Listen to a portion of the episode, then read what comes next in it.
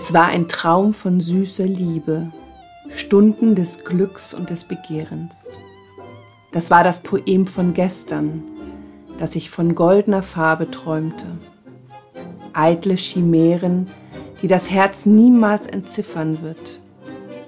So eine flüchtige Idylle, ein Traum von Liebe, von Verehrung.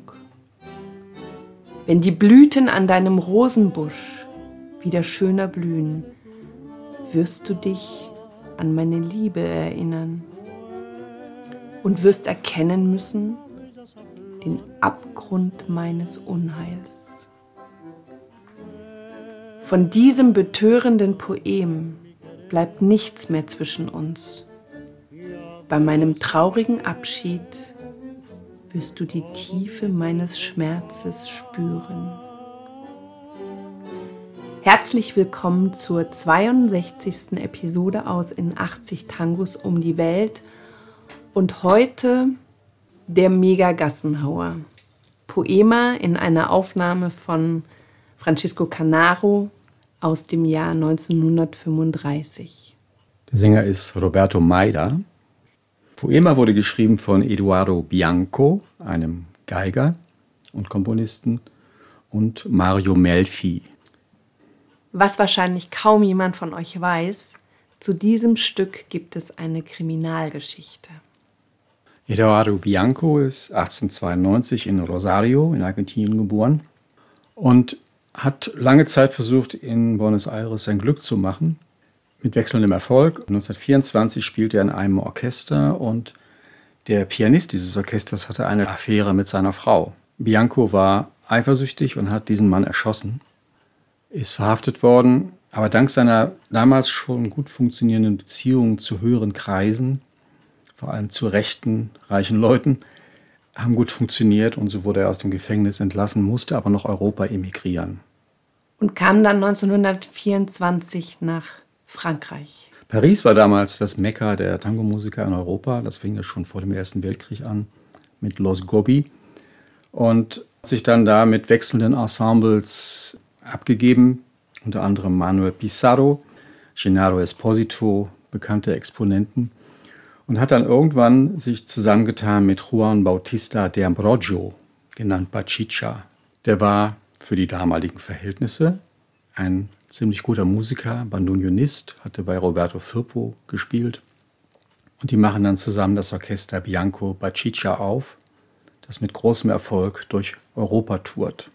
Um sich abzusetzen von den ganzen anderen Argentiniern, die schon ziemlich gut waren, haben die so eine Art europäische Spielweise etabliert, also diesen zackigen europäischen Tango entwickelt, sind auch in typisch argentinischen Gaucho-Kostümen aufgetreten, mit denen in Argentinien niemand sich auf die Bühne gewagt hätte, und sind mit ganz großem Erfolg durch ganz Europa und den Nahen Osten, durch die USA getourt. Haben in großen Hallen gespielt? Ja, in der Opera de Paris, in der Opera New York, in Marseille, in Biarritz, in Boston, in der Schweiz, in der Türkei, in Griechenland, Polen, Österreich, Bulgarien, Mittlerer Osten. Sieben Monate durch Russland getourt. Ja, trotz seiner Nähe zum Faschismus und zum Nazismus hat er aus seinem Herzen keine Mördergrube gemacht, hat sogar Stalin getroffen, der sehr angetan war von dieser Musik. Und sie sind ja sieben Monate durch die UdSSR getourt. Auch Mussolini ist ihm auf seinem Weg begegnet. Ja, er hat ihm sogar ein Stück gewidmet, Evocación y Destino, für seine Exzellenz Benito Mussolini und dem äh, spanischen König Alfonso XIII., der bald darauf abgedankt hat, als die Spanische Republik entstand, hat er das Stück Plegaria, das Gebet, gewidmet.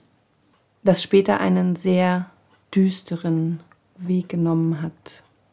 Man muss dazu wissen, dass Bianco schon zeitig eine politische und persönliche Nähe zu Nazi-Größen hatte. Zum Beispiel 1937 wurde er in Frankreich noch vor dem Krieg verhaftet als Gestapo-Spitzel. Das ist belegt durch Enrique Cadicamo, der ausdrücklich Musikerkollegen in Europa gewarnt hat, mit dem Bianco über Politik zu reden, weil er ein Spitzel ist. Und dann gab es Ende der 30er Jahre in der argentinischen Botschaft in Berlin ein Asado, ein Empfang, wo die ganzen Nazi-Größen einschließlich Hitler aufgekreuzt sind.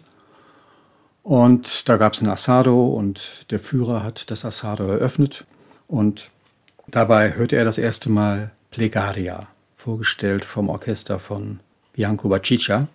Das hat ihm so gefallen, dass er das zweimal hören wollte.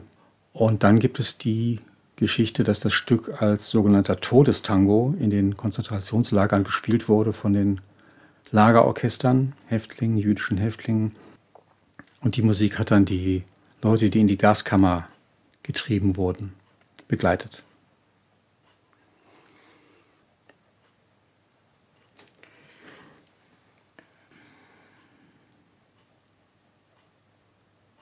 Und einer der überlebenden Häftlinge, Paul Celan, hat danach ein Gedicht geschrieben.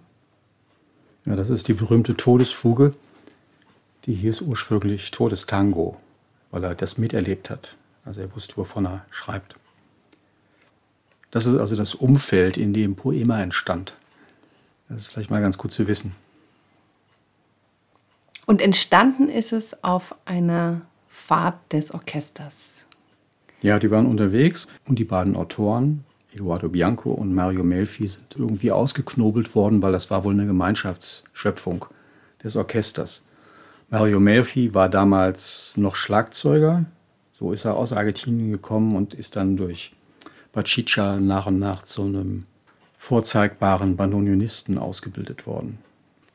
Eduardo Bianco ist dann 1943 aus Europa geflüchtet wieder zurück nach Buenos Aires. Ja, der Krieg ging dem Ende zu und es gab keinen Bedarf mehr für Unterhaltungskünstler in Gaucho-Kostümen und dann ist er nach Buenos Aires zurück, hat da versucht, wieder mit einem eigenen Orchester auf die Beine zu kommen, aber das war die Zeit von Anibal Troilo, Carlos Di Sali, Juan D'Arienzo. Und da ist jemand mit so einem Hintergrund, der geht einfach unter. Das klang einfach zu dünn. Das hat nichts getaugt. Und außerdem hatte er Asthma, vertrug das Klima in Buenos Aires nicht und hat sich dann wieder nach Rosario zurückgezogen. Hat sich dann aber erinnert, dass er in den USA und im Mittleren Osten noch ein treues Publikum hatte und hat dann noch ein bisschen getingelt und ist 1959 gestorben. Und das war unsere 62. Episode aus In 80 Tangos um die Welt mit etwas bedrückenden, düsteren Geschichten von einem sehr beliebten Stück Poema, eine Aufnahme von Francisco Canaro von 1935 mit dem Sänger Roberto Maida. Als Autoren zeichnen Eduardo Bianco und Mario Melfi. Noch eine kleine Anmerkung über Mario Melfi haben wir sehr ausführlich in unserer 59. Episode gesprochen. Wer da noch mal reinhören möchte, sehr gern. Schön, dass ihr uns begleitet habt auf unserer Reise durch Tangos, die uns am Herzen liegen. Das waren Daniela und Raimund Limbo Berlin. Bleibt gesund, bleibt zu Hause. Bis bald. Bis bald.